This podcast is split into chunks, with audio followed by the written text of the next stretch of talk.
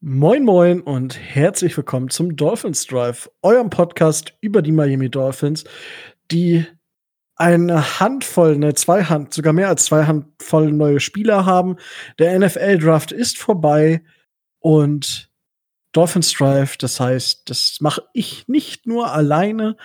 Ja, so wie die Dolphins mehrere Spieler gedraftet haben, so machen wir natürlich auch den Dolphins Drive nicht alleine, sondern heute habe ich auch wieder den Tobi mit dabei. Hallo Tobi. Wunderschönen guten Abend. Und äh, der Micho ist natürlich auch mit dabei. Leid gegrüßt. Ja, der NFL-Draft ist vorbei. Ich hänge noch immer in den Seilen. Wir haben Sonntagabend. Wir werden heute für euch nur die Spieler bewerten. Es gibt noch keine komplette Draft-Analyse, wie wir den Draft komplett bewerten, wie wir andere Teams bewerten. Es geht wirklich heute nur kurz in einer Sonderfolge über die Spieler womit wir euch nach dem Draft noch mal so ein bisschen auf unserem Stand halten wollen, euch zeigen wollen, sagen wollen, wie wir die Sachen sehen. Es ist eine etwas andere Bewertung, weil wir das Ganze losgelöst von der Gesamtdraft-Strategie sehen, sondern erstmal wirklich nur auf die einzelnen Spieler eingehen werden. Den Rest werdet ihr dann in der regulären Folge am Freitag hören können. Und das ist eigentlich auch schon das, was ich euch sagen wollte, worauf ihr euch jetzt freuen, ärgern, was auch immer könnt. Ja, Micho Tobi, äh, habt ihr den Draft komplett live gesehen, Tobi?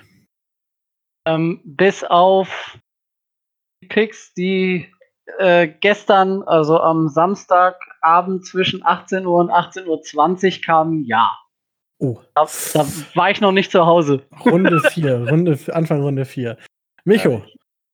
Äh, ich habe mir tatsächlich den Schluss äh, von Days Regal äh, ähm, ja, gespart. Auf gut Deutsch gesagt, unseren allerletzten Pick habe ich dann heute Morgen erst äh, mitbekommen. Oh, oh Ansonsten oh. habe ich es live gesehen. Yeah. Ich habe es auch live gesehen, deswegen hänge ich noch so ein bisschen in den Seilen. Meine Mitbewohner haben mich schon für ein bisschen verrückt erklärt dass ich den Draft auch komplett gucke und meinst du was?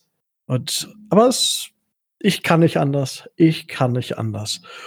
Und wollt ihr direkt in die Analyse gehen? Weil ich glaube, bevor ich jetzt allgemein noch was loswerde, ich glaube, wir werden das bei Pick 39 gleich los. Weil ich befürchte, da ein Wort von, von Micho, vielleicht auch von Tobi zu hören, wo ich dann wieder meine fünf Minuten bekomme. Ja, mhm. vielleicht sollten wir trotz allem kurz die Grundlage für unsere Bewertung klären, bevor wir Na loslegen, gut. oder? Micho, leg los.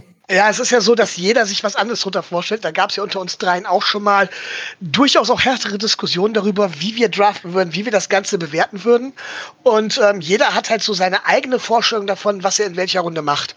Und während ich immer sage, in Runde 1 sollte das Plug-and-Play-Player sein mit Franchise-Potenzial, also das ist jetzt meine Meinung, ich rede, sage ich, Runde 2 und Runde 3 sollten schon Leute sein, die potenziell Day One Starter sind, aber man guckt mehr nach Upset und vor allen Dingen guckt man dort nach Value, also nach, nach, nach Spielern, die eigentlich potenziell höher hätte gedraftet werden müssen, weil ein paar fallen ja immer.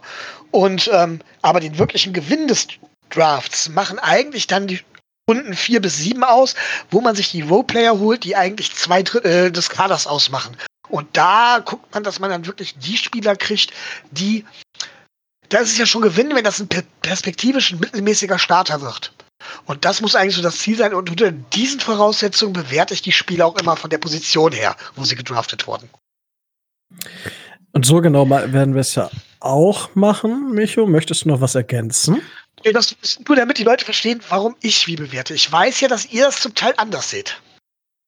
Ja, also ich bewerte grundsätzlich, wenn ich ein Draft bewerte oder einzelne Spieler, mh, mm, bewerte ich sie nicht direkt nach dem Pick, sondern bei manchen stellt man sich die Fragen, wieso wurde ein Spieler jetzt gedraftet? So, ich gehe jetzt einfach auf das Thema Reach ein, weil sonst beschreibe ich hier die ganze Zeit ein Wort, ohne es zu nennen.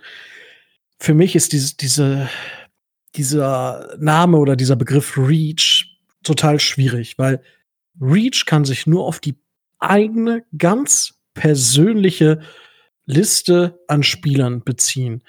Wenn, wenn einer mit mir diskutiert, und ich meine, ich habe das ja in unserer Dolphins-Gruppe auch schon mit, mit scharfer Zunge diskutiert, dann müssen die Leute klar machen, dass es auf ihrem Big Board so ist. Oder ich habe das Big Board von Adrian Franke benutzt. Und nachdem ist der Spieler, der an 50 gedraftet wurde, der ist bei Adrian Franke auf 150. Gut, dann ist es ein Reach, weil vermutlich hätte man den Spieler auch noch später bekommen. Ich aber, und das werden wir gleich bei unserem ersten Pick auch haben, gehe, versuche, warum sagen viele, dass es ein Reach ist und gehe dann vielleicht eher noch mal in die Analyse, gucke, gibt es News von anderen Teams, die vielleicht darauf hindeuten, dass dieser Spieler auch früher gedraftet werden sollte, weil bei einem Stil beziehungsweise einem Spieler, der fällt, Josh Jones, Christian Fulton in diesem Jahr, da greift kein Team zu. Ja, es ist ein aktiver Prozess des Nicht-Draftens eines Spielers. Das bekommt jeder mit. Und am Ende pickt ein Team diesen Spieler und es ist ein Stil und jeder wundert sich, warum. So, das kann an Verletzungen liegen, das kann an Internas liegen, die wir nicht kennen. Genauso ist es bei Reaches. Ein Spieler, der sehr hoch gedraftet wird, wo keiner mit gerechnet hat, wenn dieser Spieler nur von zwei Teams in dieser Range gesehen wird, dann draftet Team, das Team 1, was früher dran ist, diesen Spieler und alle sehen es als Reach an, obwohl keiner weiß, dass vielleicht zwei Spots später ein Team diesen Spieler auch hätte gedraftet. Und deswegen finde ich dieses, dieses Wort Reach immer, ich, ich mag es einfach überhaupt nicht. Vor allem, weil man direkt nach dem Draft es eigentlich nicht, überhaupt nicht bewerten kann. Und dazu komme ich gleich aber auch noch mal. So, jetzt hab, hat Micho einiges gesagt, jetzt habe ich einiges gesagt. Tobi, du darfst jetzt auch noch einiges sagen. Ich werde versuchen, mich kurz zu halten. Ich stelle mir immer die Frage an den Picks, jeweils fünf vor, fünf zurück oder was da so in individueller Reichweite ist. Wieso werden die, wieso wird dieser Spieler an dieser Position ausgewählt? Und wie bestehen die Möglichkeiten der, der Franchise oder des Teams, ihn mit dem nächstmöglichen Pick zu nehmen? Um mal ein Beispiel zu nehmen, warum wurde Austin Jackson an 18 äh, gepickt und wieso ähm, und wäre die Möglichkeit gegeben gewesen, ihn auch noch an 30 zu nehmen? Die Frage stelle ich mir. Dann gucke ich mir individuell die Spieler an. Was können die? Und äh, was haben die gezeigt? Wo ist so deren jetziger Stand? Wo sehen die Experten die in der nächsten Zeit? Ähm, diesen Begriff Reach oder Stil oder sowas finde ich schwierig, weil, wie gesagt, das kann man frühestens in zwei, zwei Jahren sagen, ob diese Spieler jetzt ähm, so, wie sie gedraftet wurden, zu, zu niedrig gedraftet wurden, zu hoch gedraftet wurden, genau richtig gedraftet wurden. Dafür muss man ja erstmal eine sportliche äh, Einschätzung dazu haben. Weil spielen können die alle, mehr oder weniger, aber auf College-Niveau wie sich das Ganze dann auf die NFL implementieren lässt. Das ist ja alles, das habt ihr ja auch schon gesagt oder angedeutet, es ist ja alles eine Wette auf die Zukunft. Und die Frage, da spielt eine Frage mit, wofür brauche ich den Spieler? Brauche ich den Spieler, dass der mir von Tag eins an ähm, weiterhilft und mich sportlich auf meinem, auf meinem Run auf irgendein sportliches Ziel weiterhilft? Bin ich gerade im Win-Now-Modus und muss ich deswegen diesen Spieler einsetzen? Oder bin ich wie Jacksonville, wie Carolina, wie viele, wie ähm, Arizona auch in einem Aufbauprozess und der Spieler soll mir vielleicht perspektivisch weiterhelfen. Also da müsste, muss man ja auch nochmal nachgucken, wie könnte vielleicht die Intention der einzelnen Franchises sein, den Spieler da zu nehmen. Das gucke ich mir an. Aber alles andere ist eine Wette. Korrekt. Und äh, diese, diese Gesamtbewertung, die du schon angesprochen hast, das ist ja das, was wir dann auf, auf Freitag verschieben. Genau. Ähm, wie das, wie jeder Pick im Gesamtkonstrukt aussieht und wie andere Franchises auch in diesem, dem diesjährigen Draft abgeschlossen haben. Gut. So, jetzt haben wir, glaube ich, viel, viel Vorrede äh, geleistet. Hat noch irgendwer was zu sagen? Okay, das ist vielleicht eine dumme Frage. Aber möchte wer noch vor unserem ersten Pick etwas sagen, den wir jetzt gleich angehen werden? Micho, Tobi. Also nee, vielleicht noch ganz. Okay, dann sag du. Okay, vielleicht nur ganz kurz, und dann, weil ich die Begriffe Stil und Reach jetzt auch nicht so benutzt habe, äh, zumindest in dem Fall, ich benutze die Begriffe, aber ähm, da vollkommen richtig. Man muss immer gucken, man kann ja nur von seinen Informationen ausgehen. Jeder von uns hat unvollständige Informationen, jeder von uns glaub, glaubt halt nur das zu wissen. Und wenn wir sagen, ja, ich weiß ja nicht, wie sich das entwickelt, dann äh, ähm, braucht man eigentlich gar nicht zu bewerten, weil das weiß man wirklich nicht. Das wissen ja selbst die, die, Teams oft nicht. Deswegen kann man ja nur von dem ausgehen, was man persönlich in diesem einen Moment denkt. Und äh, das kann natürlich ganz schnell auch wieder über den Haufen geworfen werden. Man kann sich da drin ganz schnell tauschen, täuschen. Ähm, das ist nun mal einfach so. Und äh, ja, da muss man jetzt einfach mit den Begriffen leben. Also da würde ich jetzt nicht so den nächsten Wert drauf legen. Nee, äh, ich wollte es halt einfach nur, nur erklärt haben, weil diese Begriffe halt so, so allgegenwärtig sind. Es sind, es sind einfach Begriffe, wo ich dann auch gerne mal zum, zum Nachdenken anrege. Bevor man halt einfach sagt, das ist ein Reach. Ja, warum? Also ich gebe dir recht und trotzdem verwende ich die Begriffe. Das wollte ich eigentlich im Grunde nee, alles, sagen. Alles gut. Wir haben, wir haben ja jetzt darüber geredet, wie wir sie meinen. Okay. Das ist ja dann allgemein erstmal geklärt. Hoffentlich. gut. So, wir haben ja den ersten Tag für euch schon analysiert und dann ging Tag zwei los und es hat sich erstmal nichts getan. Wir haben an 39 gepickt und haben dort Robert Hunt, O-Liner von Louisiana Lafayette gepickt. Er hat bei Louisiana sowohl Left Guard gespielt als auch Left Tackle und hat auch Right Tackle gespielt. Hat also alles mal gespielt, hat auch alles sehr gut gespielt, ähm, wenn man den Berichten glauben kann. So, Micho, wie bewertest du Robert, den Pick von Robert Hunt an 39? Also grundsätzlich bin ich der Meinung, dass wir da Need hatten. Dementsprechend sollte es mir eigentlich fern liegen, einen Pick in die O-Line, ich bin ja auch ein großer O-Line-Befürworter, äh, zu kritisieren. Ähm, Robert Hunt ist ein Spieler mit einer absoluten Power. Das ist keine Frage. Also der ist wirklich, wirklich äh, ähm, kräftig bis zum geht nicht mehr. Ähm, das Problem ist, was ich bei ihm einfach nur sehe, also äh, grundsätzlich ein guter Pick, ich hatte ihn tatsächlich auf meinem Board deutlich später, weil ich tatsächlich mindestens zwei Guards vor ihm gesehen habe. Ähm, jetzt hat er Tackle und Guard gespielt. Ich vermute, dass es in der NFL nicht für Tackle reichen wird. Das heißt, dass wir ihn auf Guard setzen müssen. Ähm, an der Technik muss er definitiv noch feilen, aber Verstärkung in der Line ist immer gut. Und dementsprechend gebe ich dem ganzen Pick einen, ja, einen B+. Ähm, für A war es mir ein bisschen zu früh, aber ähm, ja, äh, sinnvoll. Und wie gesagt, wer weiß, was da drin gesehen wurde, O-Line sollte man nicht kritisieren. Tobi, wie siehst du den Pick? Also, ich muss ganz ehrlich sagen, in der Kombination aus Potenzial und dem, was ich von ihm gesehen hatte vor dem Draft, ähm, war er bei mir ähm, auf Guard und ich denke, das wird das spielen, Right Guard, ähm, mit der am, am höchsten ge gerankte auf, auf meinem persönlichen Board. Und äh, ich bin sehr zufrieden damit, dass er jetzt in Miami spielt, weil, ähm, wie Micho schon sagt, der, der Junge bringt einfach äh, so, ein, so, eine gewisse Power mit und so eine gewisse ähm, Masse mit, aber anders als vielleicht äh, andere Spieler in einer früheren Phase, die das auch tun, ähm, sehe ich bei ihm halt auch noch die Möglichkeit, dass er ähm, Day One startet bei uns als Right Guard und ähm, dass er die Qualität hat, sich in einer Saison so weit zu verbessern, dass er da 2021 steht und wir einen äh, sehr guten äh, Right Guard auf NFL-Niveau haben werden. Und ich denke, ich denke, so, so sehe ich den Pick. Gut, ob man jetzt an 39 schon einen Guard hätte adressieren müssen, ist eine andere Frage. Aber ähm, ich kann verstehen, dass die Wahl auf Robert Hunt gefallen ist. Okay, äh, zwei Fragen. Ähm, möchtest du ihm einen Grade geben? Und die zweite Frage ist: Glaubst du wirklich, dass er Right und nicht Left Guard spielen wird?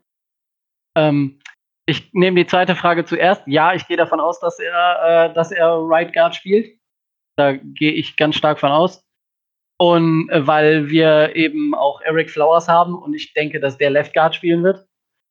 Ähm, und äh, zu deiner Grade-Frage,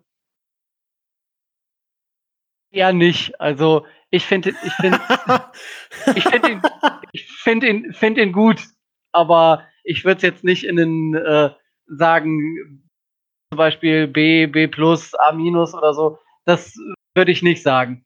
Ich verstehe es gut. Ich finde den Pick gut und nachvollziehbar. An der Stelle ist, ist er, war er vielleicht noch nicht notwendig, aber graden möchte ich ihn nicht. Bei Kling. Ja. genau das hatte ich gerade auch. Aber ich wollte, ich wollte gerade sagen, okay, dann gebe ich Tobi den gleichen, für, für Tobi den gleichen Grade wie Michael gegeben hat, weil ihr genau das gleiche gesagt habt. Im Endeffekt, ja. Ja. Gut. Ähm, ja, ich war überrascht, wie glaube ich viele. Tatsächlich habe ich dann so ein bisschen, das ist nämlich genau dieser der größte Fall gewesen wo ich dann noch mal reingegangen bin, bevor ich selber gesagt habe, okay, das haben wir vielleicht ein bisschen gereached, weil ich persönlich ihn vielleicht auch nicht so hoch gesehen habe, ist es wohl so gewesen, dass Chris Greer durchaus Glückwünsche aus internen Kreisen der NFL, also von anderen Teams, bekommen hat für diesen Pick. Dementsprechend sehe ich schon, dass auch andere Teams Robert Hunt an der Position so ungefähr auf dem Zettel hatten und vielleicht auch dachten, ah, Miami nimmt vielleicht eher einen anderen Spieler oder eine andere Position, da müssen wir nicht hoch dafür. Und ich finde, das ist ein guter Spieler, ein richtig guter Spieler mit Potenzial. Und da müssen wir jetzt einfach weiter dran arbeiten. Was ich gut finde, ist, dass er, also ich glaube auch, dass er Interior bei uns spielen wird. Ob Right oder Left Guard, das wird man sehen. Aber ich finde es gut und wichtig, dass er auch Tackle spielen kann für den Fall, dass wir wieder eine größere Verletzungsmisere in der O-Line haben, was in den letzten Jahren ja immer mal wieder der Fall war, finde ich es wichtig, solche Spieler zu haben, die auf mehreren Positionen spielen können. Dementsprechend ähm, dadurch, also ich bin da quasi bei euch, ich gehe aber vielleicht doch bis, bis ins A-, einfach aufgrund der Tatsache, dass andere Teams ihn auch wahrscheinlich ähm, dort auf dem Zettel hatten und sowas spielt dann bei mir, weil normalerweise hätte ich wahrscheinlich wäre ich auch bei B plus gewesen. Nur wenn wirklich andere Teams ihn da auch hätten haben wollen, dann sag ich A minus, weil dann dann ist meine Evolu Evaluierung des Spielers nicht komplett richtig gewesen, auch nicht was die Höhe des Draft Picks angeht. Gut, dann würde ich sagen, gehen wir zu Raquan Davis, Defensive Tackle Alabama. Den Spieler haben wir dann an der 56 gedraftet. War auch überraschend für viele, denke ich. Also gerade wenn man überlegt, wer noch alles auf dem Board war und dass ich glaube, ein Pick vorher J.K. Dobbins gedraftet wurde von den Baltimore Ravens, wo, glaube ich, noch weniger Leute mitgerechnet haben, dass, dass die Ravens einen Running Back picken gerade in Runde zwei. Aber dadurch ist Raquan Davis jetzt bei uns. Tobi, du darfst anfangen. Was hältst du von diesem Pick und wie bewertest du ihn? Ähm, wer in den letzten drei, vier Wochen so die Presse aus Miami verfolgt hat, der hat die Vorliebe ähm, von äh, Flores und Greer für Raquan Davis durchaus mitbekommen. Also es war jemand, wo man eventuell davon ausgehen könnte, dass der auf den Boards von Miami relativ weit oben steht. Ich hätte ihn jetzt nicht an, äh, an 56 gesehen, aber ich habe ihn auf jeden Fall äh, in Miami gesehen. Das, äh, das auf jeden Fall.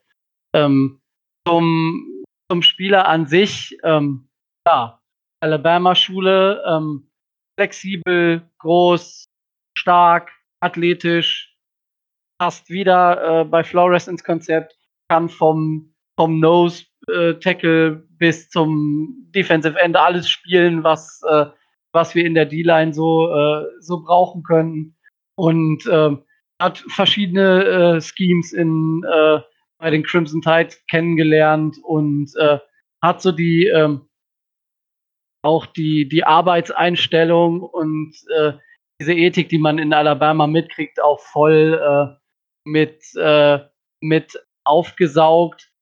Von daher ähm, ist er an sich so ein sehr guter Spieler und passt sehr gut in, äh, in unsere Mannschaft rein. Er hat natürlich ein paar, ähm, ein paar Schwachstellen, sonst, würd, sonst würden wir hier von einem potenziellen äh, Erstrunden-Pick reden, aber ähm, ich denke, dass er äh, Miami durchaus weiterbringt und äh, den Pick von Raquan Davis als durchaus äh, gut und die Mannschaft verstärken dann, weil das äh, Need auf Defensive Tackle hatten wir, ähm, weil wir neben äh, Wilkins und Gottschau nicht wirklich dann äh, auch Spieler hatten. Ähm, Davis schließt dieses Need mindestens in der äh, in der erweiterten äh, Rolle. Das heißt, er wird relativ viele Snaps bekommen, schätze ich. Ähm, und ähm, da ist er jemand, wo ich sage, ja, der kann, der verstärkt uns und da bin ich gespannt, was aus dem in der, in der NFL werden kann. Okay, Micho, was sagst du zu dem Pick? Also erstmal vielleicht vorab geschickt, ähm, ich habe mich jetzt bei meinen Bewertungen tatsächlich äh, davon frei gemacht, zu gucken, welche Spieler noch verfügbar waren, weil das gehört für mich zur Draftstrategie mit dazu. Also zur Gesamtbewertung des Drafts. Ähm, deswegen jetzt erstmal den Spieler nur als Einzelnen. Ich gehe davon aus, dass er bei uns Nose Tackle spielen wird. Ähm, er ist, äh, ja, Tobi hat es gesagt, er hat auch Power, er kann auf verschiedenen Positionen herumgeschoben werden, aber als Nose Tackle bzw. als Defensive Tackle sehe ich ihn halt ähm, als am besten. Er ist ein guter Runstopper, er passt in das Scheme-Fit. Ähm, also er ist ein Scheme-Fit. Allerdings werden wir, glaube ich, von ihm keine hohen Pass-Rush-Zahlen erleben, weil dafür fehlt ihm einfach die Grundbeschleunigung. Ähm, er ist von der Technik her noch ein bisschen roh, das kann man ihm mit Sicherheit beibringen. Die Grundbeschleunigung fehlt, die kann er wahrscheinlich nicht mehr aufholen. Ähm, trotz allem würde ich sagen, so weit wie er dementsprechend ist und das Potenzial, was er hat, wenn er die Technik auch hat, finde ich an der Stelle einen sehr guten Pick und gebe ihm tatsächlich ein A. Also das ist für mich Need, trifft auch Value an der Position oder genau da, wo ich ihn auch erwartet habe. Ähm, und deswegen sage ich ganz klar, ey, weil es passt. Okay. Mm. Ich, also ich meine, ich hatte ihn ja tatsächlich in meinem sieben Runden Mock Draft, aber halt erst an 84 zu uns. Und Michael, du hast das schon richtig analysiert, dass wir von ihm nicht viel Pass Rush erleben dürfen, weil da fehlt es ihm einfach, Stand heute. Und ich weiß nicht, ob er, ob er so stark als Nose ist. Also ich sehe ihn halt eher so, das, ja, in der Dreier, in der Fünfer-Technik und dass er halt gegen den Run zwei Gaps spielt, also das, was der klassische Nose Tackle macht, aber vielleicht nicht komplett upfront. Das, das weiß ich nicht, ob er, ob er das kann, aber wenn er körperlich zulegt, beziehungsweise aus seinen körperlichen Voraussetzungen, die er mitbringt, die ja unglaublich sind. Also, ich meine, der hat ja eine Spannweite, der könnte uns wahrscheinlich alle einmal umarmen und könnt, da können immer noch drei Leute rein es ist ja, da, der hat diese körperlichen Voraussetzungen. Ich weiß aber nicht, ob er sie mitbringt und, oder ob er sie umsetzen kann. Und ich habe bei dem Pick insgesamt so, dachte ich mir schon, hm, ein bisschen früh. Also für mich persönlich, ich wollte nicht, ich will da auch nicht von Reach sprechen, weil ich hatte ihn ja auch erst an 84, gut 84, ob von 70 bis 90, das ist dann immer so gehüpft wie gesprungen, aber 56 Vielleicht haben wir einfach keinen gefunden, der ein bisschen höher wollte. Ist dann natürlich ärgerlich. Für mich ist er in einer Liga, wo es immer mehr um den Pass geht. Weiß ich nicht, ob der Value an 56 so groß ist für diesen Spieler, muss ich ehrlich sagen.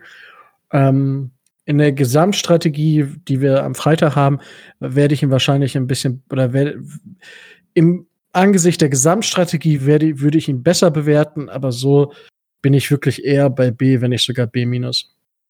Tatsächlich. Ja. Gut. So, dann haben wir die zweite Runde schon komplett und Tag drei wurde dann komplettiert von uns an Stelle 70. Wir haben vorher gesagt, eigentlich erwarten wir von Greer, dass er jetzt hoch und runter und das Board bearbeitet. Da ist aber nichts passiert. Das kann jetzt daran liegen, dass wir nicht wollten, weil wir uns total sicher gefühlt haben. Es kann aber auch einfach sein, dass wir nicht konnten, beziehungsweise dass uns nicht die Konditionen vorgeschlagen wurden, die für uns gepasst hätten. Und dementsprechend, das darüber kann man immer nur spekulieren. Und das kann man doof und auch nicht doof finden. Ich denke, am Ende hat Chris Greer das vermutlich im Griff gehabt, aber dazu dann später mehr. Wir haben auf jeden Fall an der 70 Brandon Jones, Safety von Texas gepickt. Und Micho, du darfst zuerst. Ja, fangen wir mal mit dem Positiven an. Ähm, Brandon Jones, erstmal, Safety war ein absoluter Need von uns. Dementsprechend kann man da schon mal sagen, gut Need bedient. Ähm, Brandon Jones ist relativ groß, er ist beweglich und er hat Speed. Ähm, was ihm ein bisschen fehlt, ist dementsprechend meiner Meinung nach die Athletik, die Technik. Er ist relativ roh und obwohl er eigentlich die Maße hat, um, um äh, einen Single High Safety oder tiefen Safety zu spielen, ist er von der ganzen Bewegung her und allem drum und dran eigentlich eher ein Box Safety. Also eigentlich auch das, was wir größtenteils eher brauchen. Ähm, ja, was ich bei ihm gesehen hatte, war nicht viel. Ich habe ihn mir kurz angeguckt und kurz was zu ihm gelesen gehabt vor dem Draft und habe gesagt, okay, pff, sechs Runden Shot wird das schon wert sein. Ähm, ja, und war dann sehr überrascht, dass wir ihn mit Pick 70 nehmen. Da hätte ich ihn nicht mal ansatzweise gesehen. Also so 100 Pick später wäre das so gewesen, wo ich gesagt habe, Pick ist okay. Dementsprechend für mich an der Stelle ein absoluter Reach, einfach weil er für mich nicht die Antwort eines, eines ähm, Day-2-Picks erfüllt. Ähm, kann natürlich sein, dass der in drei Jahren der neue Richard Jones, keine Frage. Ich glaube es allerdings stand jetzt natürlich nicht. Und dementsprechend kann ich selbst mit beiden Augen zudrücken, dem Pick maximalen C oder C minus geben. Also ich bin von dem Pick absolut nicht begeistert. Ähm, auch an der Stelle nicht, sowohl der Spieler nicht, als auch an der Stelle nicht. Beides. Und äh, habe bei dem große Zweifel. Okay. Gut. Die Zweifel wird dir dann der Tobi natürlich jetzt komplett nehmen können. Natürlich, natürlich. Ähm, nee, äh, witzige Geschichte zu, äh, zu Brandon Jones. Äh, ein Kumpel von mir war letztens erst in äh, Texas und hat sich auch äh, äh, hat sich dann auch ein Jersey von den Longhorns geholt und hat mir dann erzählt, ich sollte mir doch den und den mal angucken und der und der wäre doch vielleicht was. Deswegen, ich habe von Brandon Jones muss ich ehrlich gesagt, ehrlich gesagt äh, dann auch äh, gestehen, mehr gesehen als, äh, als viele andere. Ich hätte ihn aber jetzt an, ähm, an der Position auch noch nicht gesehen, muss ich ganz wow. ehrlich sagen. Ich, ich, wusste gar nicht, dass du schon ehrenamtlich Scouts einstellst. Äh, nee, der war nur, wie gesagt, der war beruflich in Texas. Kein, hat, äh, keine falsche Bescheidenheit, Tobi. Ja, pff, ne? so, so, so, ist das halt, ne, wenn die Leute alle durch die Welt fliegen. Nein, ähm, da gehe ich am Freitag noch drauf ein, wenn es um die, um die Draft-Strategie ähm, geht. Ähm, aber klar, da, da spielt natürlich das Loch eine Rolle, schätze ich, was wir ursprünglich hatten. Und von daher ist es schwierig, deswegen werde ich auch für, ähm, für, den, äh, für den Pick jetzt kein Grade abgeben. Das losgelöst von der Strategie zu betrachten, ist schwierig. Ähm, was auffällig ist bei Brandon Jones, der Mann ist smart und der Mann ist so dermaßen clever, dass es äh, schon nicht mehr geht. Also, ähm, was ich so von ihm gehört und über ihn gelesen habe, ähm, könnte der die Playbooks wohl ähm, von allen 32 NFL-Teams runterbeten. Also der macht zu Hause offenbar ein Videostudium von äh, Spielern, von Spielsystemen, von äh, Spielzügen und so weiter und so weiter. Und ähm, ich denke, dass der einfach bei den Interviews, die er ähm, wahrscheinlich gehabt haben wird, ohne dass die große Öffentlichkeit das mitbekommen hat, äh, muss der einfach äh, so geglänzt haben, dass unsere Scouts und Greer äh, und auch Flores in ihm was gesehen haben, was man äh, in der nächsten Zeit entwickeln kann. Und ich meine, das Safety Need, das haben wir von außen alle an die Mannschaft rangetragen. Keiner weiß, ob äh, Flores und äh, Alexander und äh, wer da alles noch für die Defense zuständig ist, nicht sagen, wir haben zwei gute Safeties mit äh, Eric Rowe und Bobby McCain. Wir suchen uns jetzt einen dritten, den du dahinter äh, aufbauen kannst. Ähm, in der Free Agency haben wir auch noch ein bis zwei Leute, die äh, Safety spielen können.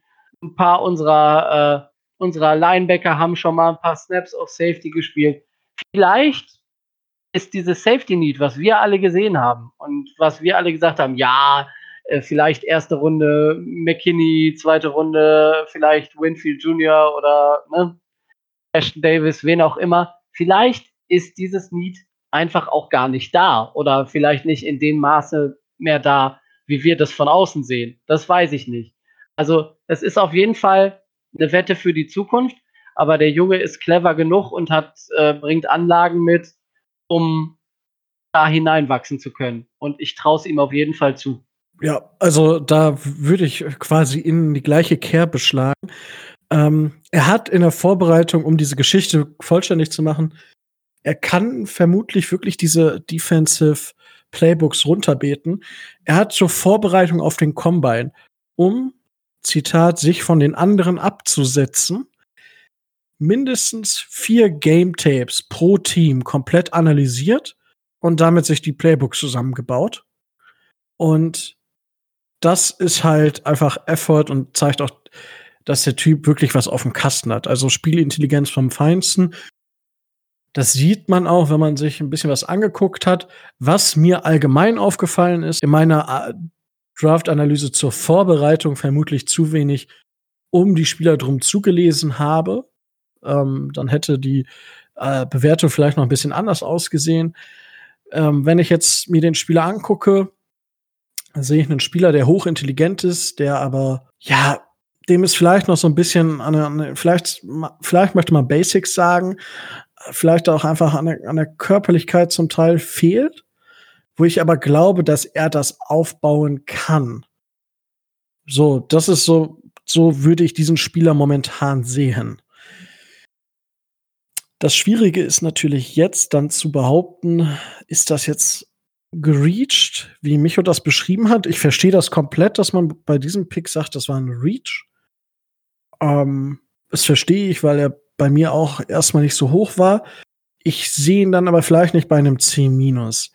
Auch da sehe ich vielleicht einfach mehr in ihm und vielleicht aber nicht diese Position, nicht die Position 70, vielleicht eher Anfang Tag 3 anstatt Ende Tag 2 oder Mitte Tag 2. Und dementsprechend glaube ich aber, dass er über die Dauer das eher kann. Und das ist ja das, wo man dann sagen kann, okay, da wird die Bewertung eher in, in, in die positive Richtung gedrückt. Dementsprechend würde ich da auch einen B- sehen. Aber gut, das denke ich zeigt einfach, wie unterschiedlich man auch die Spieler sehen kann. Und ja, das war Tag zwei. Für mich Tag zwei. Hm, ich meine, jetzt habe ich in der Gesamtbewertung muss ich sagen, sieht das alles ein bisschen schöner aus. Insgesamt würde ich Tag zwei aber auch mit einem mit einem B bewerten, weil die zwei, also Davis und Jones, bisschen Bauchschmerzen an sich mit den Picks in, in der Gesamtbetrachtung nicht mehr. Aber Robert Hunt fand ich richtig stark. Micho, wie siehst du Tag zwei insgesamt? Äh, es ist natürlich ohne die Drahtstrategie zu bewerten relativ schwer, aber rein für den Grades her muss ich jetzt einfach auf B gehen. Tobi? Ja, also so, so, so B, B, B minus, äh, äh, klar. Also es ist kein, ist jetzt kein Geheimnis, dass ich einen anderen äh, Safety auf 70 genommen hätte, aber äh, das wäre schon wieder Strategie. Korrekt. Ich finde das mal cool, das einfach nur so zu bewerten. Das war eine gute Idee von dir, Micha. Das ist mal irgendwie was anderes. So, auf jeden Fall Tag zwei zu Ende, Tag drei Und Tag drei hatten wir eigentlich den ersten Pick an 136. Ja, stimmt, richtig. 136. Und dann kam 111 und auf Tra Trade Alert, Trade Alert. Die Dolphins haben Pick 141 und 136 gegen Pick 111 eingetauscht und an dieser Stelle den Guard Solomon Kindley, Georgia, gedraftet. Tobi, der stand ja die ganze Zeit mit deinem Lieblingsspieler in der Line. Mit ja, natürlich. Thomas. Ja, ähm, sicher. Wie hast du auf diesen Pick reagiert? Also, ich musste, äh, ich musste schmunzeln, weil äh, Florida Native hatte ich natürlich auch äh, vorher gelesen von Solomon Kindley, hatte ich äh, auch das ein oder andere äh, Spiel gesehen, aber ich hatte ihn vorher nicht in der Range gesehen, dass Miami ihn bekommen könnte. Also ich habe ihn da wirklich äh, auch gesehen, wo er letzten Endes untergekommen ist, in dieser Riesenlücke zwischen äh, 70 und äh, 141. Ähm, was mir dieser Trade aber sagt, und äh, von allem anderen abgesehen, ist die Tatsache, dass das ein Wunschspieler unseres äh, Front Office, unserer Scouts und äh, unseres Head Coaches ist. Das heißt, den wollten sie unbedingt haben. Und das, äh, das mal nur ohne jegliche Bewertung einfach in den Raum gestellt. Kindly als äh, Spieler ähm, selber ist ähm, wieder ähm, sehr physisch, sehr, sehr groß, äh, sehr, sehr tough und ähm, er hat in Georgia zusammen halt unter anderem auch mit äh, Andrew Thomas ähm, eine O-Line auf die Beine gestellt, die ähm, schon der Erwähnung durchaus wert war. Und ich kann mir durchaus vorstellen, dass ähm, Solomon Kindley auch mit seiner natürlichen Vielseitigkeit, die auch er hat, ähm, als dritter Guard, der er dann wäre, zumindest für eine gute Competition unter den Guards äh, sorgen, äh, sorgen kann. Ich mache mir also überhaupt keine Sorgen, ähm, dass bei einer Verletzung auf der Guard-Position wir nicht einen Ersatz gefunden haben, der äh, durchaus in der Lage ist, in diese, in diese ähm, Bresche reinzuspringen und da ähm, durchaus ähm, auch ähm, einige Snaps in der NFL spielen zu können. Also okay. für das, was er sein soll, der dritte Guard, ähm, ein durchaus guter Move. Okay. Du würdest dem Ganzen dann natürlich ein A aufdrücken. Äh, ich würde sagen, ähm, plus, ähm, was zu einem A- minus werden kann, je nachdem, ob man jetzt bewertet, dass wir Pick 136 ähm, vor dem Draft noch nicht hatten, aber vor dem Tag hatten. Okay. Micho, deine Einschätzung. Ja, ich habe es ja auch schon äh, direkt nach dem Pick euch geschrieben. Für mich der beste Pick des Gesafts.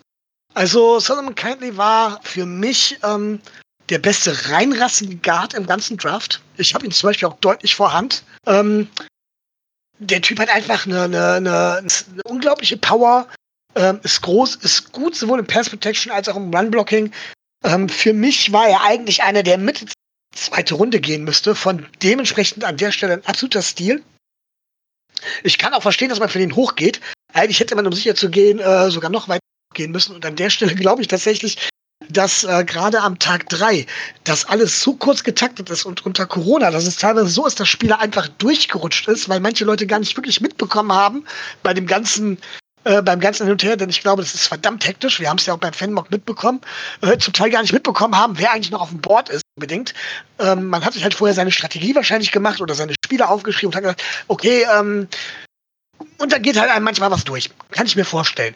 Auf jeden Fall bin ich von diesem Pick absolut begeistert. Ähm, ich glaube, es war sogar derjenige, dessen, dessen Spitzname Big Fish ist. Ist das richtig? Ja. Wisst ihr das? Ja. Big Fish passt auch einfach zu ihm. Und ähm, wie gesagt, bester Pick des Drafts für mich. Ja, ich weiß, jetzt gibt es einen Aufschrei. Für mich ist er auch deutlich besserer Pick als Tour, gerade vom Preis-Leistungs-Verhältnis her. Äh, klares A.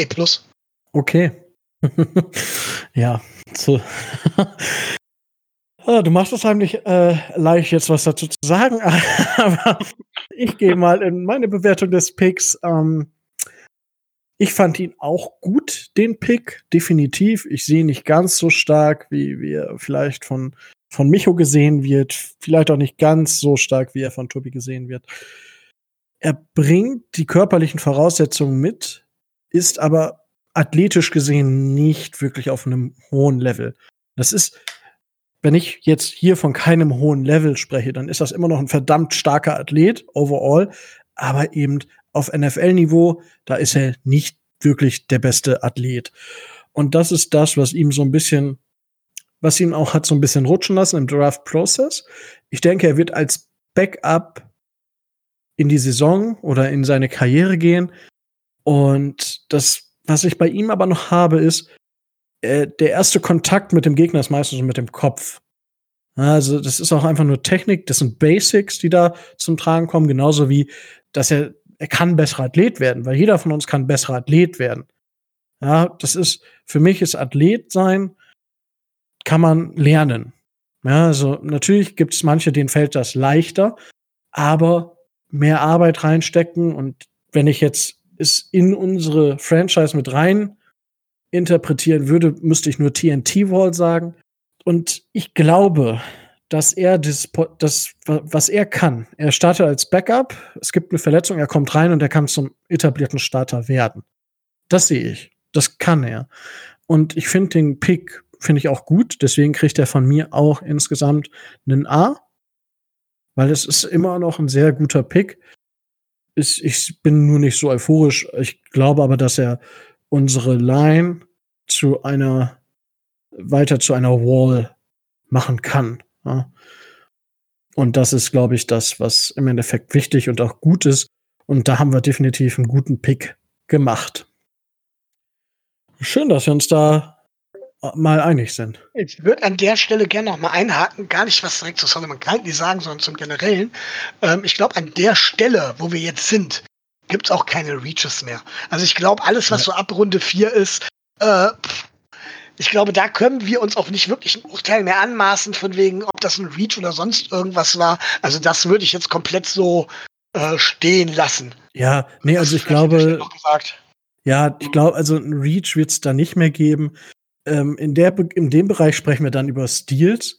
Also Stil wäre für mich, wenn wenn ich zum Beispiel, Runde 4 ist noch so ein bisschen wackelig, aber ab Runde 5, wenn ich da einen absoluten Starter draus kriege, dann ist das für mich ein Stil.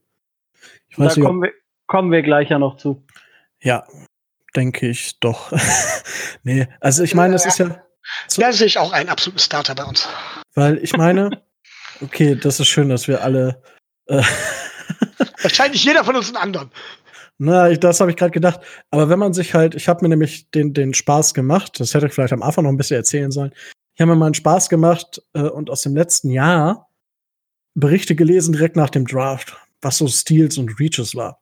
Ja. Äh, Greedy Williams, Cornerback, Steal, Runde 2, 46 zu den Cleveland Browns. Er hatte eine Saison verglichen ungefähr so wie Michael Dieter auf Guard. War, war nicht gut. Clearon Farrell an, wurde als Reach an vier, war okay, aber auch eher ein Development-Spieler. Daniel Jones hat man als totalen Reach gesehen und man hätte ja hundertprozentig Dwayne Haskins nehmen müssen. Die beiden haben ungefähr auf dem gleichen Niveau gespielt. Der einzige, wo ich sage, da haben viele von dem Stil gesprochen, sage ich, okay, Chase Winovich in Runde 3 zu den Patriots, das war, puh, ich mag den Spieler aber auch. Aber dann zum Beispiel Nasir Adderley, Safety bei den Chargers, Runde 2, Position 60. Viele, oh, der ist auch einer der Steals, neben Greedy Williams von 2. Der war, äh, das, absolut gar nichts kam von dem. Ja, Deontay Thompson in Runde 5, auch viele. Oh, das ist ein Stil. Ja, Pustekuchen, auch Graupe. Also in der ersten Saison, ne? Das heißt, man kann das noch nicht abschließend komplett bewerten, nur um euch mal so ein paar, paar Sachen mit an die Hand zu geben, dass die Bewertung nach dem Draft direkt sehr, sehr relativ ist.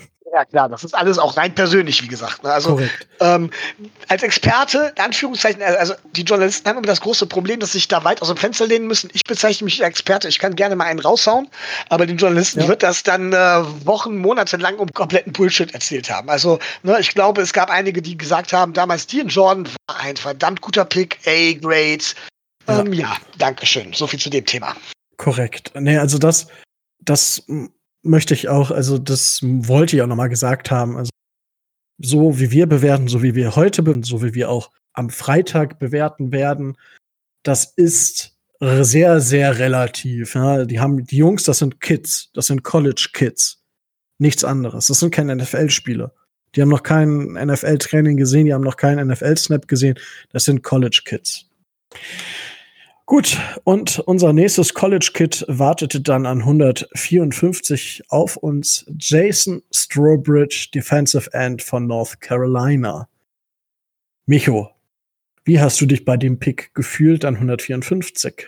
Also, ähm, solide. An der Stelle kann man das definitiv machen. Also, das war auch die Range, wo, wo, wo man sagen würde, von wegen, da kommt so ein Spieler ungefähr hin. Ähm, kann sowohl Defensive End als auch die Defensive Tackle spielen, spielt normalerweise in einer, in einer, in einer äh, Five-Technik. Aber pff, wie gesagt, der, das Problem ist nicht besonders, ähm, nicht besonders schnell und hat das Problem halt null Production eigentlich im College. Also kein Pass-Rusher. Ich habe die Hoffnung, und das ist halt immer äh, bei Spielern dieser Range, wo man wirklich muss, wo man kann, dass er sich zu einem Rollenspieler entwickelt, dann ist es gut. Ähm, ich traue ihm auch zu, dass er den Roster glatt verpasst. Dann war es halt auch nicht so toll. Aber ich finde, an der Stelle kann man da nicht viel falsch machen. Und dementsprechend, und vielleicht bewerte ich da etwas zu kritisch, aber dementsprechend sage ich ganz schön ergreifend B-Grade, weil äh, was, an der Stelle kann man, glaube ich, einen Spieler in der Art nicht schlechter bewerten. Er ist aber auch jetzt nicht der, der Stil gewesen, dass ich ein A geben würde, sondern genau das, was an der Position ist. Und ja, B. B-Grade. Cool.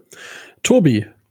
Ja, also ähm, meine Bewertung von Jason Strawbridge hat ein bisschen gedauert, weil ich äh, erstmal Pick 153 oder den äh, Trade von Pick 153 positiv äh, verdauen hatte. Da ist mir Jason Strawbridge ein bisschen untergegangen, muss ich ganz ehrlich sagen. Die äh, Vorbereitung auf ihn habe ich dann äh, im Nachhinein erledigt. Ähm, was ich gelesen habe, ist, dass er relativ nah an, ähm, am Stadion gewohnt hat und dass er relativ heiß darauf ist oder heiß darauf war, ähm, auch für Miami spielen zu können oder zu wollen. Und dass das in den Interviews wahrscheinlich dann auch schon so durchgeklungen ist, dass das mit eine Rolle gespielt hat. Ansonsten ähm, verdient er Need, klar. Ähm, auch nach der Free Agency noch äh, brauchen wir hinter ähm, Ogba und äh, Shake Lawson einige Defensive Ends, die ähm, die einfach ein paar Snaps äh, übernehmen. Ich denke, er wird nicht viele davon sehen, aber wird das Roster schaffen. Und ansonsten, wenn man den Worten seines alten Trainers glauben mag, äh, glauben möchte, dann ähm, lernt er relativ schnell und äh, ist sehr entwicklungsfähig. Dann wollen wir mal gucken, was äh, unter anderem Marion Hobby mit ihm äh, so anstellen kann. Ja, also ich sehe ihn auch. Ich glaube nicht, dass er ins Roster kommt. Ich sehe als potenziellen äh, Practice Squad Teilnehmer oder wie man es benennen möchte, wenn es denn dazu kommt, dass die Saison gespielt werden sollte. Ich habe mir aufgeschrieben, dass er ein bisschen sloppy, ein bisschen sleepy ist. Also er kommt einfach auch nicht gut aus dem Quark, er kommt nicht gut aus den Stands raus. Ich meine, das ist ja das, was Micho auch schon sagte. Er ist kein guter äh, Pass-Defender oder Pass-Rusher. Production fehlt, ähm, aber er ist gut im Run. Also er, er verteidigt den, den Run sehr gut. Ich glaube, dass er bei uns maximal eben als Rotationsspieler kommt. Und ich würde bei einer Grade genauso wie Micho gehen. Da ist man dann irgendwo zwischen B, B minus, weil viel bewerten kann man da nicht. Es ist halt, ja, ein Spieler, den man dann irgendwann draftet. Gut. So viel von mir zu dem Spieler. Aber dann kommen wir zu 164 und äh, da, da greife ich euch jetzt vorweg. Da, da fange ich jetzt einfach. Curtis Weaver, Edge Defender, Boise State. Und ich dachte so, wow, geil. Da haben wir, das ist ein Stil. Auch, also da muss ich das Wort Stil benutzen. Sehr relativ natürlich, aber ich traue diesem Spieler zu, ein Starter zu werden und vor solchen Spielern wie Emanuel Ogba zu spielen.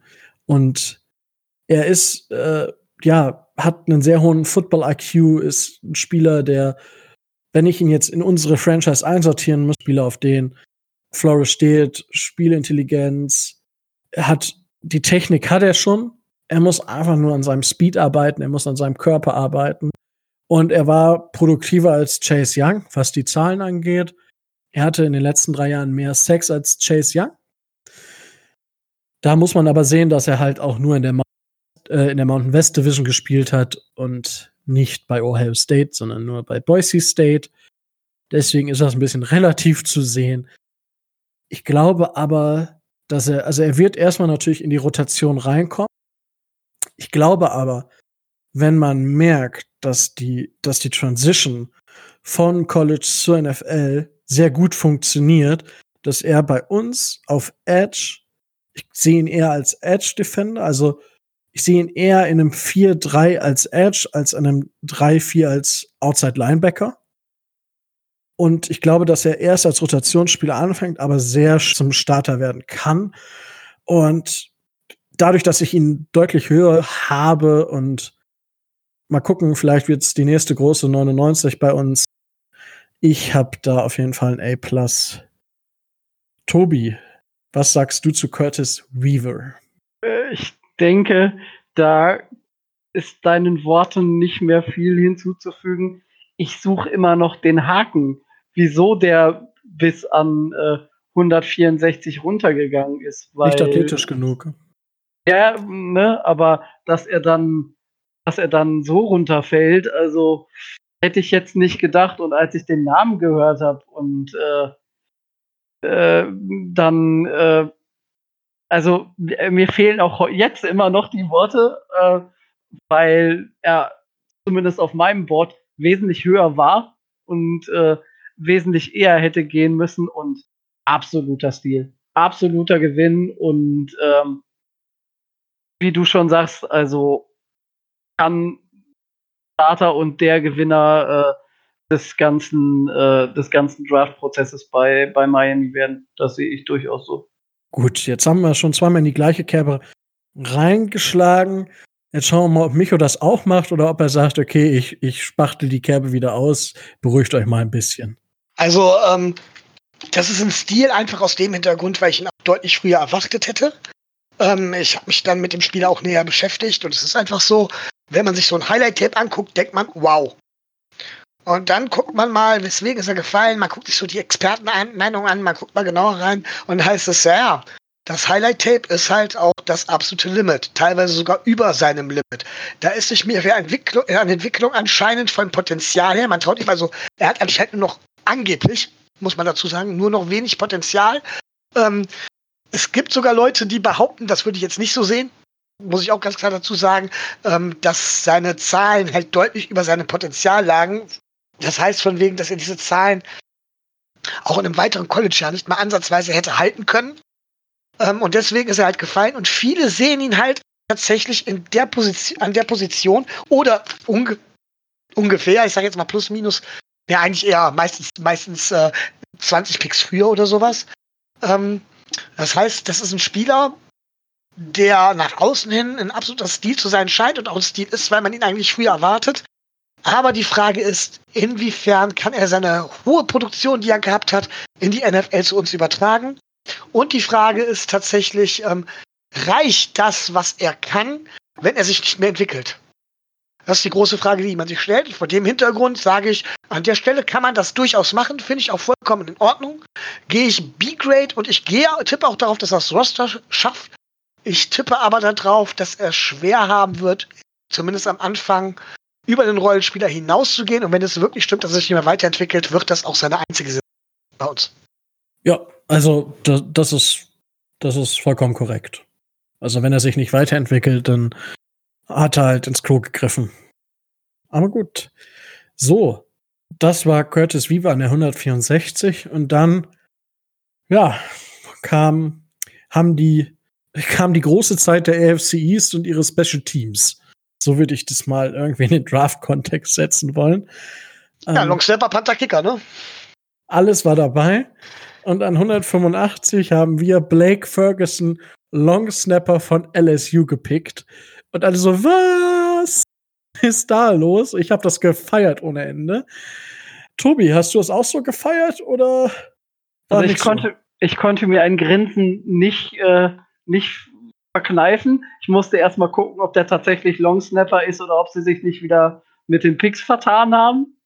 Ähm, dann, als ich das als wahr herausstellte, habe ich nachgeguckt ähm, und habe in meiner Kurzanalyse keinen Longsnapper gefunden, der jemals so früh gedraftet worden wäre. Äh, und dann habe ich mir natürlich die Frage gestellt, warum tun wir das? Ist Miami schon am Ende und äh, weiß mit den Picks, die sie haben, nichts mehr anzufangen und äh, hat die Liste jetzt durch und macht einfach ein bisschen Quatsch. Und dann habe ich mir den, den jungen Mann einfach mal ein bisschen äh, genauer angeguckt. Weil davon mal ganz abgesehen, dass er einen, äh, dass er einen Ball sehr sicher und sehr präzise äh, 15 bis 20 Yards zurückwerfen kann, ähm, hat der Junge einfach so viel äh, an Persönlichkeit, so viel an äh, Smartness, so viel an äh, auch Intelligenz und Spielintelligenz auf dem Kasten, dass ich durchaus verstehen kann, wieso man Blake Ferguson unbedingt haben wollte. Und ähm, ich gehe davon aus, dass äh, wir eine Zwischensaison mit Tabor Pepper hatten, aber dass ähm, Blake Ferguson ähm, eine, also ich will jetzt nicht sagen, eine Ära prägen wird, aber ich denke, an dem werden wir relativ lange unsere Freude haben. Okay, Micho, was sagst du zu diesem phänomenalen Pick? So, um es direkt mal ganz klar zu sagen, das ist der Spieler, wo ich gesagt habe, von wegen den sehe ich als klaren Starter. Ja, das war nicht Curtis Weaver oder sowas, sondern da meinte ich tatsächlich Blake Ferguson. Nee, nee, ja, klar, ja, sicher. Wenn, wenn Brian Flores etwas von Bill Belichick gelernt haben sollte, dann die Wichtigkeit der Special Teams. Ähm, und er ist ein Longstepper mit Sicherheit nicht der unwichtigste. Das ist mit Sicherheit ein Komplettpaket.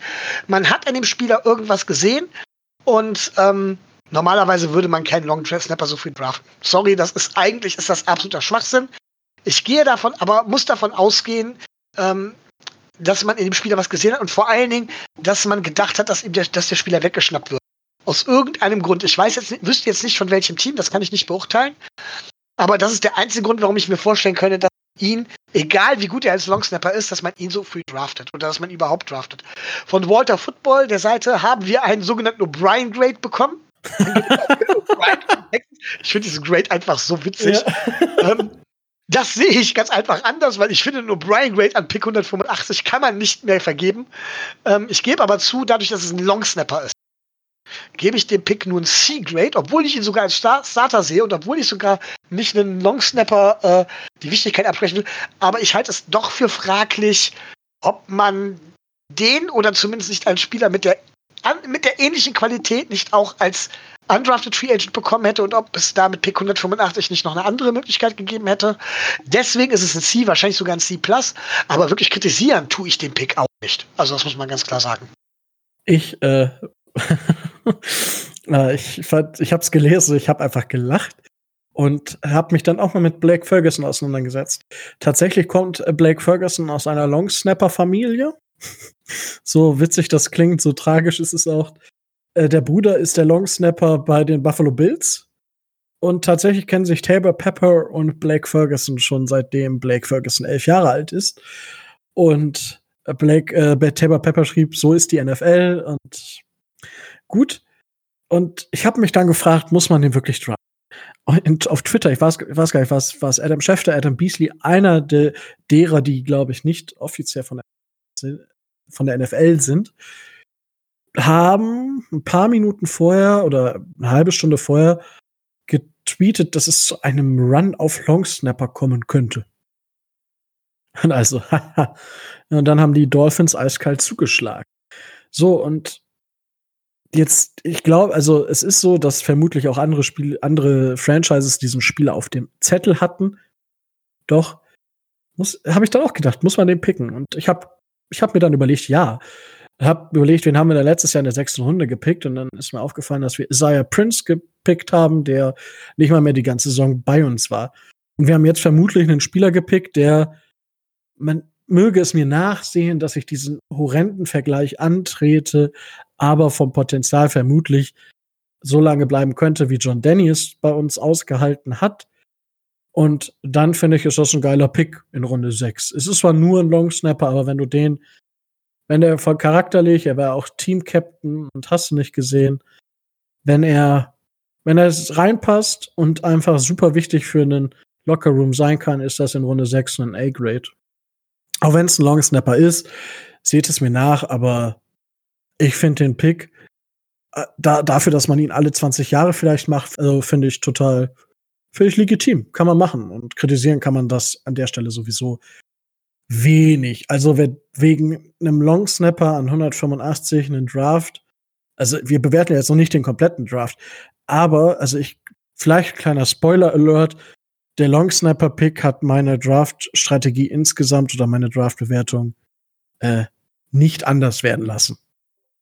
Bei mir höchstens, wenn dann sogar positiv. Obwohl ja. ich ihm als Spieler selber einfach so nur einen, C-Grade gebe oder als Pick selber, ähm, ist es im Gesamtkontext gesehen, wie gesagt, trotz allem nichts. Also ich finde, so eine Gesamtbewertung ist halt weniger als die Picks im Einzelnen im Vakuum zu bewerten. Ja, korrekt. Gut, und dann hatten wir eigentlich noch zwei Picks.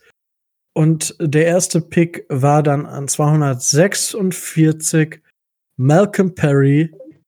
Wir haben ihn als Wide Receiver gedraftet. So wurde er angekündigt von Navy. So, Micho. Jetzt 246, da gehen einem manchmal so die Picks dann natürlich aus. Was hältst du von diesem Pick an der Stelle? Ähm, Wenn ich den Pick bewertet habe, habe ich aber noch eine Frage an euch, aber das muss man gleich mal. Ich habe es natürlich mit Michael Perry erst heute Morgen gesehen. Ähm, ganz ehrlich, witzig. Es ist natürlich, alle springen jetzt auf diesen Taysom Hill-Zug anscheinend auf, weil das kann Michael Perry genau sein. Es ist so ein Gimmick-Spieler, der hat Quarterback gespielt, ähm, der kann Running Back spielen, er kann Receiver spielen, der kann alles Mögliche machen. Und ähm, seine Vielseitigkeit kann ihm natürlich bei uns dementsprechend helfen. So ein Pick kann man an 246 locker machen. Und so eine Vielseitigkeit. Ich glaube, dass Rose letzte Saison tatsächlich bewiesen hat, dass er durchaus auch kreativ in der Offense sein kann. Beziehungsweise, wenn es nicht Rose war, ist die Frage, war es Rose oder war es O'Shea? Ähm, ich sage jetzt einfach mal, dass es Rose war. Ich will dem das zugute halten. Und dementsprechend kann so ein Spieler auch in so einer Offense nur noch zusätzlich helfen. Äh, Finde ich positiv. Dementsprechend gebe ich dem, was will man auch anderes tun, ein B-Grade. Für ein A-Grade sage ich mal ganz klar, es ist zu sehr Gimmick-Spieler. Für einen C-Grade, finde ich, kann man an der Stelle nicht mehr machen. Aber eine Frage habe ich. Und zwar bei Army, Navy und Air Force. Es ist ja eigentlich so, dass die Spieler das auf vier Jahre auf dem College spielen und danach verpflichtet sind Soldaten. Ich glaube, die sind zwangsverpflichtet danach irgendwie für drei, vier Jahre. Wie kommt es dann, dass wir einen von Navy draften können? Ähm, das ist tatsächlich so. Ähm, er würde als irgendwas äh, General, glaube ich, anfangen. Ähm, Thomas hat mir diese Frage vorher auch schon, heute auch schon gestellt. Als General? Irgendwie sowas. Ich bin mir nicht hundertprozentig sicher. Wow. Ähm, ja, es ist, ich, hab, ich war selber überrascht. Also bitte kreuzigt mich nicht da draußen, wenn es jetzt nicht hundertprozentig stimmt. Ich habe es gerade nicht irgendwo offen. Ähm, tatsächlich ist es so, wenn er, also er, er kriegt er jetzt bei uns einen Vertrag angeboten, den unterschreibt er. Wenn er dann aus der NFL ausscheidet, muss er sein, ähm, die, er hat zwei Jahre, die er ableisten muss. Die muss er ableisten. Die wird er nach seiner Zeit in der NFL ableisten. Es ist ja sowieso grundsätzlich so, dass Navy, Army, ähm, Air Force, dass die gar nicht zum Draft gehen, weil da sind einfach eigentlich keine Spieler dabei. Äh, guckt euch so ein Spiel mal an. Guckt euch mal wirklich äh, Navy gegen Army an. Das 95% Run durch die Mitte. Das ist so geil. Die stehen da mit drei Running Backs, vier Running Backs. Also einer ist ein Quarterback, aber der wirft den Ball fünfmal im Spiel. Also ist es nichts anderes als ein Trickspielzug quasi. Äh, die laufen den Ball und laufen, laufen, laufen. Mehr machen die nicht im ganzen Spiel. Und dementsprechend ist es sowieso selten, dass sich so ein Spieler dann für den Draft anmeldet. Und er hatte halt schon ähm, die, die Möglichkeit und man hat ihm die Möglichkeit auch gegeben, beziehungsweise wurde er auch so bewertet, dass es ein Late-Round-Pick sein kann. Ist er jetzt geworden und die Freude im Hause Perry war auch riesig. Und äh, so wie du es gefragt hast, muss er nach seinem Einsatz in der NFL, also wenn er offiziell retired, muss er seinen Dienst in der Navy able ableisten. Okay. Gut. Ähm, ja, diesen Tyson Hill-Vergleich habe ich mir auch aufgeschrieben. Finde ich ganz witzig. Ist, denke ich, ein Spieler, den man dann benutzen kann. Und wenn wir an, in der siebten Runde einen Spieler draften, der wirklich es in den Kader schafft und eine wirklich auch in die Game Day Roster, dann ist es wirklich ein Spieler, wo ich sage, cool. Das und so würde ich ihn bewerten im Vakuum, bei jedem anderen Team auch.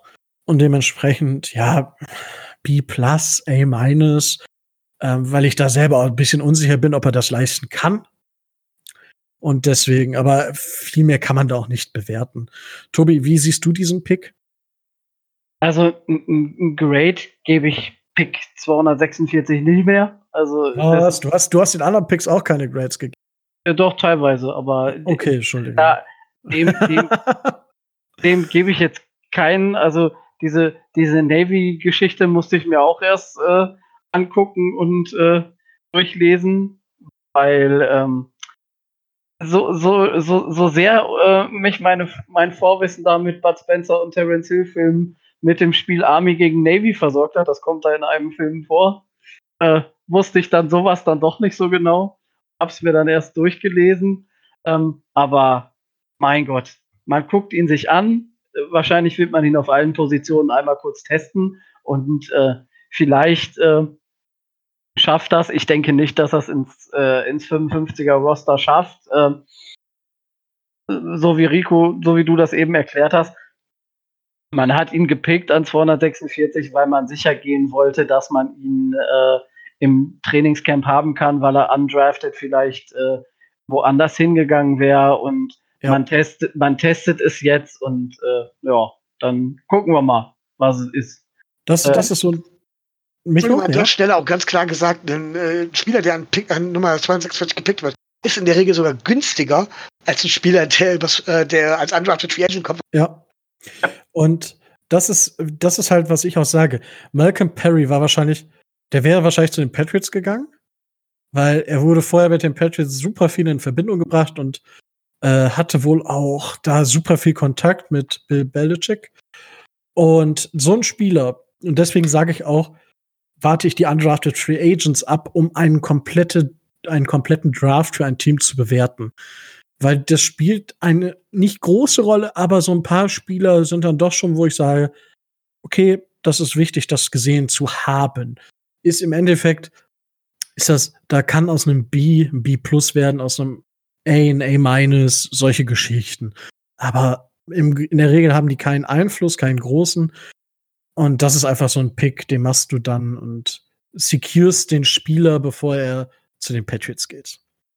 So, das waren unsere Picks, aber jetzt hatten wir noch 251. Den haben wir für einen Sechstrunden-Pick nächstes Jahr an die Seahawks getradet. Und wir hatten eigentlich noch Pick 153. Und ja, auf einmal stand da Trade. Die 49ers waren dran. Und ich habe geguckt und hä, haben wir gar keinen Pick dafür gekriegt. Und auf einmal stand da, die Dolphins haben sich die Dienste eines gewissen Herrn Brida, Matt Breeder Running Back, gesichert. Also haben wir quasi an 153 einen Running Back gedraftet mit zwei Jahren NFL-Erfahrung.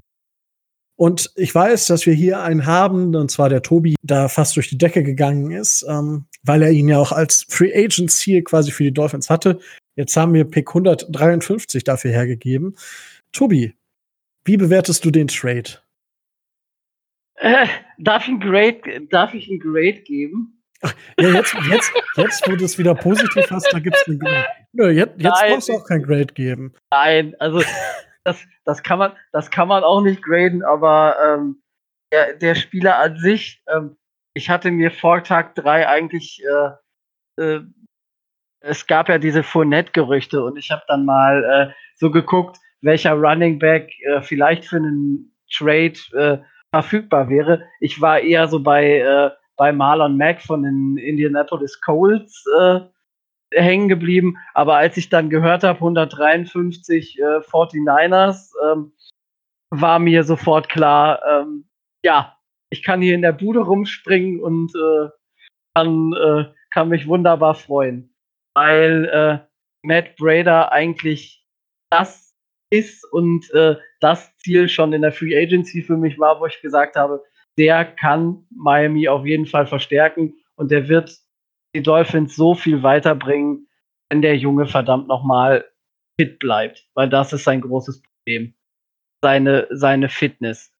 Ähm, die hat ihn in, in San Francisco schon äh, seinen Starting-Job gekostet.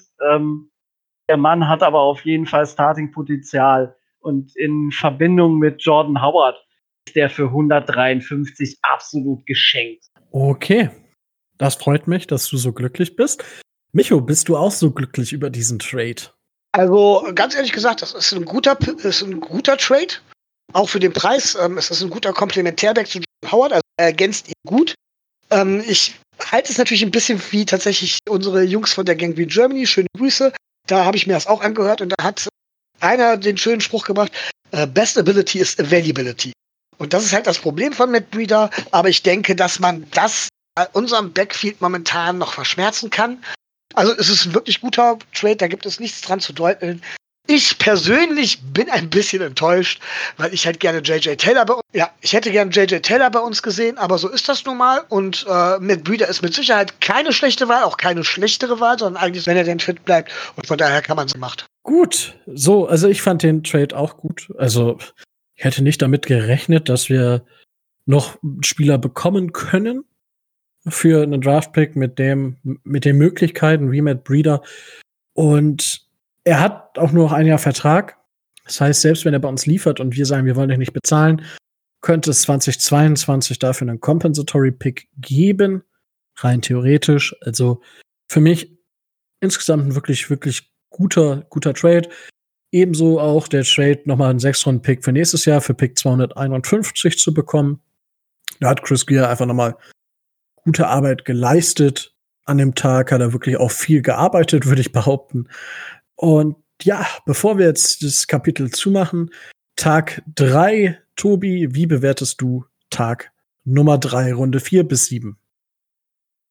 Ja, also einen weiteren Guard äh, geholt, Defensive End Need geschlossen, ähm, die Special Teams verstärkt, einen versatilen Wide Receiver geholt und äh, einen weiteren Pick eingesammelt, plus mit einem unserer Picks äh, einen so starken Running Back äh, ins Roster geholt. Also ähm, der stärkste der, der drei Tage. Auf jeden Fall, ey. Okay, Micho, deine Bewertung von Tag 3? Also, äh, ich stimme Tobi damit überein. Es war für mich auch der stärkste der drei Tage, ganz klar. Ähm, es gab Ausreißer nach oben, das kann man mit Curtis Weaver so sehen, vor meinen Augen mit Solomon Kindly. Ähm, aber es waren nicht mehrere drin, deswegen würde ich dementsprechend sagen B.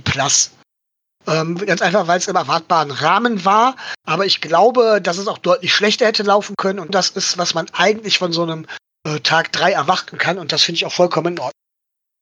Ja, also ich werde mich da einfach mal in eure Mitte setzen mit einem A- und weil ja, so ganz, also es war vollkommen solide, aufregendes. Es war cool im doppelten Sinne. Und dementsprechend bin ich da mit einem A-, weil vielleicht für ein A Plus hätte es vielleicht noch, ja, weiß ich nicht, ob was anderes möglich gewesen wäre, aber vielleicht, hm, vielleicht an, anstelle von Jason Strobridge, vielleicht noch wen anderes oder vielleicht noch für Black Ferguson einen anderen Deal einfädeln. Aber in allen, insgesamt muss man dann noch mal mit einem A- sein was ja immer noch sehr gut ist. Gut. Wo wir jetzt bei sehr gut sind, jetzt geht es an die undrafted Free Agents, die jetzt gerade so gesigned werden. Da gibt es auch keine vollständige Liste, deswegen gehen wir da auch nicht drauf ein. Und ich glaube, wir sind auch schon am Ende der Folge angekommen. Es ist ja auch nur eine Sonderbonusfolge und wir haben mal nicht die zwei Stunden gerissen. Gut, mich und Tobi, habt ihr noch irgendwas, was ihr loswerden wollt? Ich ja, ich glaube. Achso. Tobi, du darfst. Ich, hätte ein, ich hätte eine Frage. Wie viel, wie viel Gala oder Bunte verträgt denn der Dolphins Drive? Worauf willst du hinaus? Ich ahne es. Ich will nur wissen, ob wir das hier thematisieren sollen oder nicht. Und wenn, wenn äh, Micho es ahnt, reicht mir von Micho ein Ja oder Nein. Äh, ich weiß aber nicht, ob ich das Richtige ahne, weil jetzt äh, verwirrst du mich gerade wieder.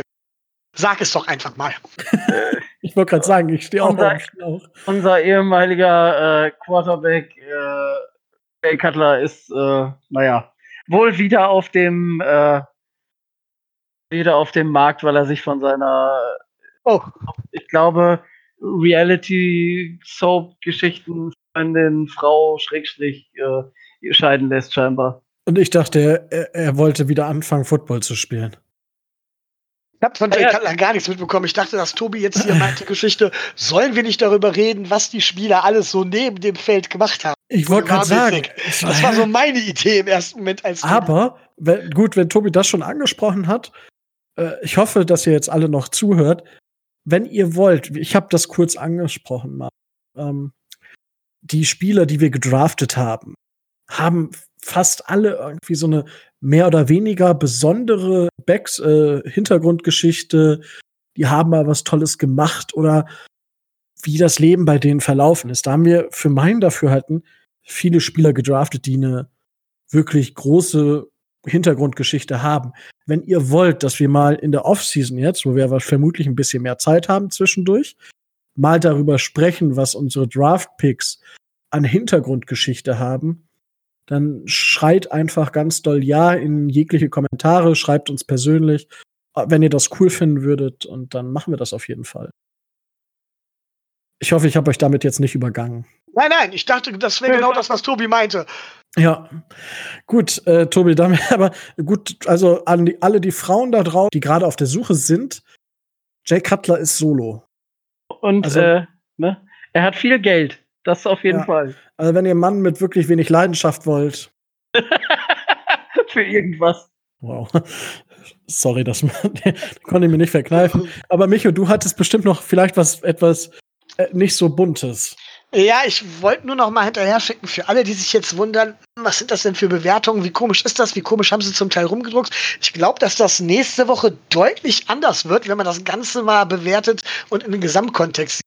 Weil ich glaube, da gehen auch unsere Meinungen Teil richtig weit auseinander, weil dann auch viel mehr noch persönliche Vorlieben und Meinungen. Da könnte sich, glaube ich, einige darauf gefasst machen, dass wir uns die Köpfe ein. Wow. Wow, nee, nee jetzt nehme ich keine Folge mehr auf. Jetzt habe ich Angst. Ne? nee, also das natürlich die Bewertungen, die wir jetzt getroffen haben, sind natürlich andere, als wenn wir jetzt ist mit dem Coaching-Stuff in Verbindung bringen, mit der Draft-Strategie in Verbindung bringen, mit der Zukunft der Miami Dolphins in Verbindung bringen. Das ist definitiv, es sind nur die Spieler bewertet, wie wir sie gesehen haben, wie wir sie sehen und das sollte jetzt hoffentlich jedem klar sein. Wenn ihr dazu Fragen habt, fragt uns einfach. Wir, wir stehen re zur Rede und Antwort bereit. Dafür sind wir da. Und so, dann würde ich jetzt aber noch mal fragen, ob, ob gibt's jetzt noch was? Tobi, hat sich gerade noch wer getrennt? Nee, ich glaube nicht, aber. Okay. Okay, mich, Micho? Alles soweit in Ordnung. Wunderbar. Dann äh, war es mir wieder eine Ehre mit euch, denn äh, zu bestreiten. Es hat mir sehr, sehr viel gemacht. Und dann würde ich sagen, sehen wir uns oder hören wir uns, besser gesagt, am Freitag wieder mit der Bewertung der Gesam des gesamten Draftes. Gewinner, Verlierer des Draftes, wenn man sie bewerten kann. Eigentlich kann man das nämlich nicht. Aber auch dazu nächste Woche oder am Freitag mehr. Stay tuned and fins up.